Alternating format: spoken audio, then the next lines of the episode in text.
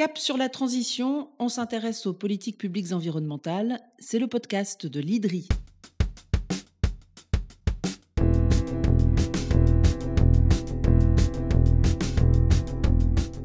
Un gaz invisible et inodore sur lequel on mise beaucoup en ces temps de crise énergétique. Aujourd'hui, dans le podcast de l'Hydri, on reparle de l'hydrogène, cet élément chimique dont la combustion, à masse égale, génère trois fois plus d'énergie que l'essence. Petit rappel, il existe très peu de sources d'hydrogène natifs et donc il faut en produire avec deux choses un composant qui contient la molécule d'hydrogène, c'est le cas du gaz, du pétrole, du charbon et de l'eau. Et puis il faut une source d'énergie, soit des hydrocarbures, soit de l'électricité. Aujourd'hui, plus de 95% de la production d'hydrogène est encore issue d'énergie fossile. Et pourtant, on vous le racontait dans un précédent épisode, l'hydrogène pourrait jouer un rôle clé pour la décarbonation de certains secteurs de l'industrie et du transport de longue distance en Europe et les annonces de plans stratégiques se sont multipliées en France et en Europe pour développer une filière hydrogène. Où en est-on? Est-ce qu'on est entré déjà dans une phase de mise en œuvre? Que prévoient les politiques publiques? La spécialiste de ces questions à l'IDRI, c'est la chercheuse Inès Boissida qui travaille beaucoup sur les questions de décarbonation et elle est avec nous. C'est parti. Bonjour Inès Boissida. Bonjour. Le contexte actuel renforce l'engouement pour l'hydrogène énergie. Ce contexte, c'est celui d'une crise énergétique et de la crise climatique. Conséquence, les objectifs ont été renforcés pour réduire les émissions de gaz à effet de serre. Il est désormais cet objectif de moins 55% à l'horizon 2030.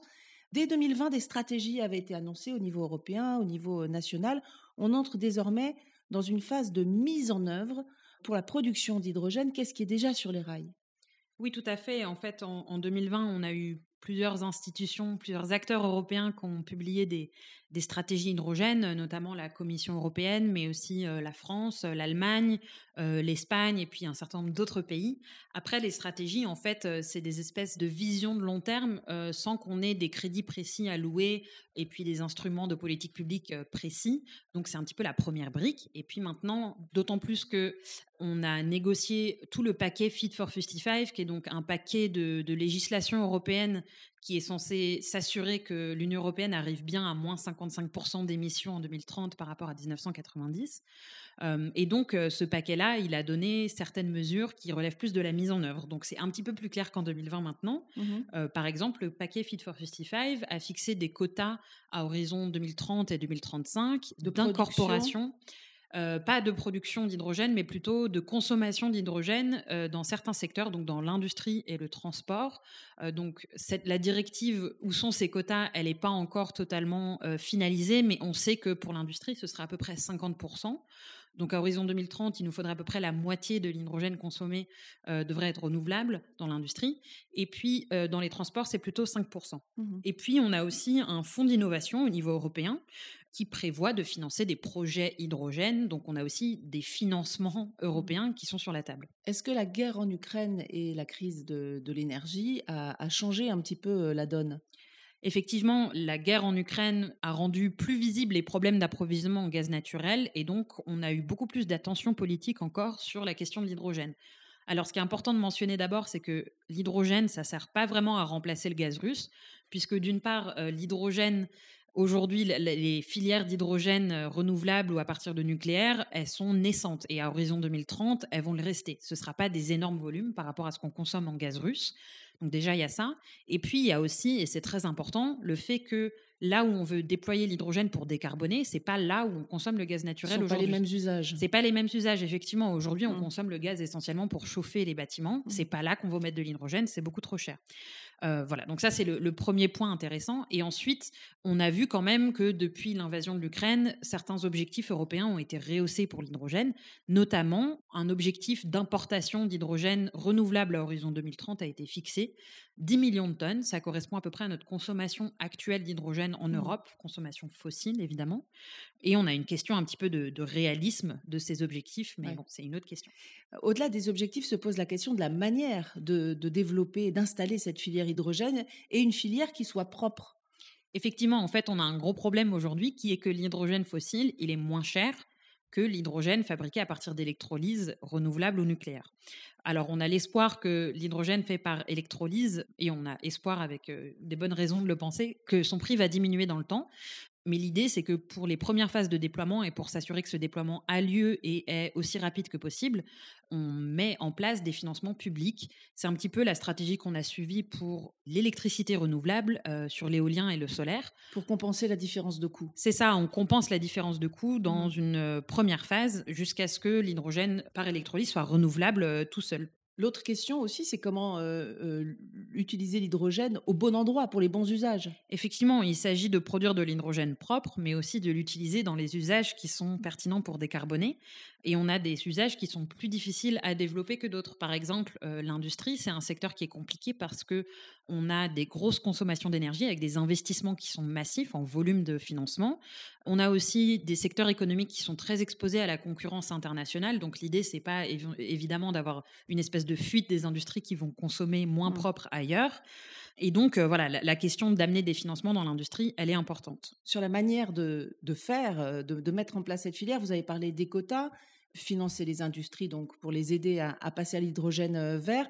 Il y a aussi la, question euh, de la commande publique d'État qui peut être intéressante.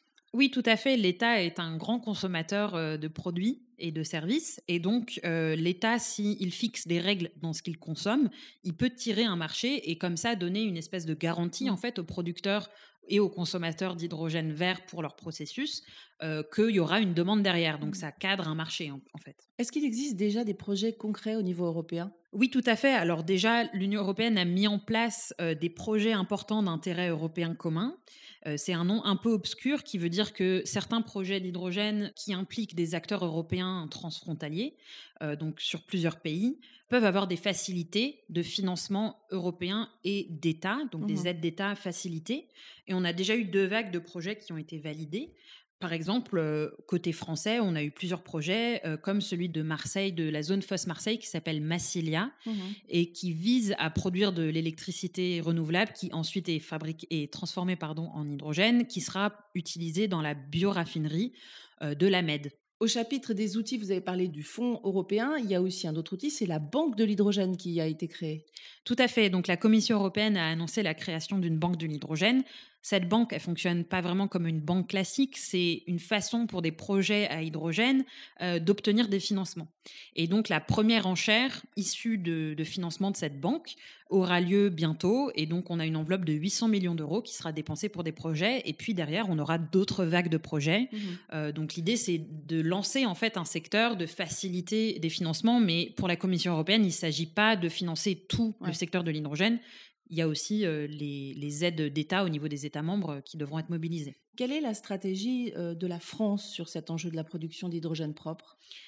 Alors la France avait publié sa première stratégie hydrogène euh, en 2020 et elle est en train de la réviser, cette stratégie. Donc, on ne sait pas encore ce qu'il y a dedans, mais on l'aura d'ici la fin de l'année normalement. Euh, ce qui est important de rappeler, c'est que la France a promis 9 milliards d'euros à horizon 2030. Donc, elle l'a promis dès 2020. Et 4 de ces 9 milliards, ils seront dédiés au mécanisme de soutien à la mmh. production d'hydrogène, un grand mécanisme qui sera mis en œuvre normalement d'ici la fin de l'année et qui devrait favoriser la production d'hydrogène propre dans mmh. l'industrie notamment. On se demande quels sont les pays euh, leaders en Europe aujourd'hui. On pense bien évidemment à la France et à l'Allemagne. Oui, tout à fait. C'est les deux pays qui ont mis les enveloppes budgétaires les plus importantes, avec 9 milliards d'euros chacune. Euh, L'Allemagne est en train d'ailleurs de rehausser son objectif de déploiement des électrolyseurs à 2030, donc elle accélère toujours.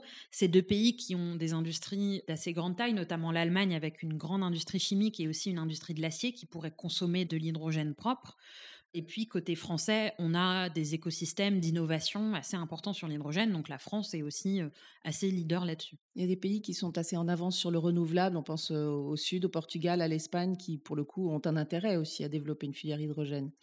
Tout à fait. On a vu dès 2020, euh, pour les pays de la péninsule ibérique, un intérêt à produire de l'hydrogène et à même l'exporter vers d'autres pays d'Europe, avec l'idée qu'ils disposent de ressources renouvelables abondantes et relativement peu chères en Europe. Et donc, ils auraient un intérêt, en fait, à, l'exporter, par exemple, à l'Allemagne, qui, elle, consomme beaucoup et peut produire assez peu d'hydrogène. Dans cette phase de mise en œuvre dont on vient de parler, est-ce que vous identifiez déjà euh, les risques, les écueils à éviter? Oui, je vois un premier écueil au niveau des importations, puisqu'on a cet objectif très ambitieux à horizon 2030 fixé par la Commission européenne. Derrière, on a des États membres aussi qui sont très ambitieux là-dessus. Euh, et, en fait, le risque, c'est que on mette en œuvre euh, des importations à partir de pays émergents qui n'ont pas forcément beaucoup de financement à, à mettre euh, sur la table pour leur propre transition et qui en fait utilisent leurs ressources en électricité renouvelable pour faire des exportations vers l'Europe, alors que leur propre population souffre encore euh, euh, de la pollution, d'un manque d'accès à l'énergie parfois. Mais ce serait des partenariats qu'on pourrait appeler déséquilibrés. Tout à fait, on a mmh. un risque de partenariat déséquilibré. Mmh et puis un deuxième risque, ce serait sur le déploiement de l'hydrogène, qu'en fait on, ait les yeux un petit peu trop gros et qu'on développe beaucoup d'usages de l'hydrogène, alors que derrière la production d'hydrogène propre ne suit pas. Et là, on devrait fournir ces usages avec de l'hydrogène fossile, et évidemment, ce serait problématique en termes d'action climatique. Qu'est-ce qu'il faudrait faire pour aller plus vite et pour aller dans le bon sens? Alors, je pense qu'il y a la question de financer la production d'hydrogène, évidemment, mais on a aussi le financement de la consommation d'hydrogène. C'est-à-dire que produire de l'hydrogène propre, ça suffit pas, en général, à ce qu'il soit adopté dans les secteurs stratégiques pour décarboner. Il faut inciter. Euh, Tout à fait. Il faut inciter à, avoir aussi euh, des dispositifs côté demande, mmh donc euh, des quotas ou alors des financements. Et en tout cas, cette mise en œuvre du Green Deal dont on vient de parler avec vous, Inès Boissida, elle sera portée largement par la prochaine Commission européenne et ce sera un enjeu des prochaines élections européennes en juin 2024. Merci beaucoup Inès Boissida. Merci. Je rappelle que vous êtes chercheuse à l'IDRI, spécialiste climat et énergie et donc on pointe sur ces questions de décarbonation. À bientôt. À bientôt.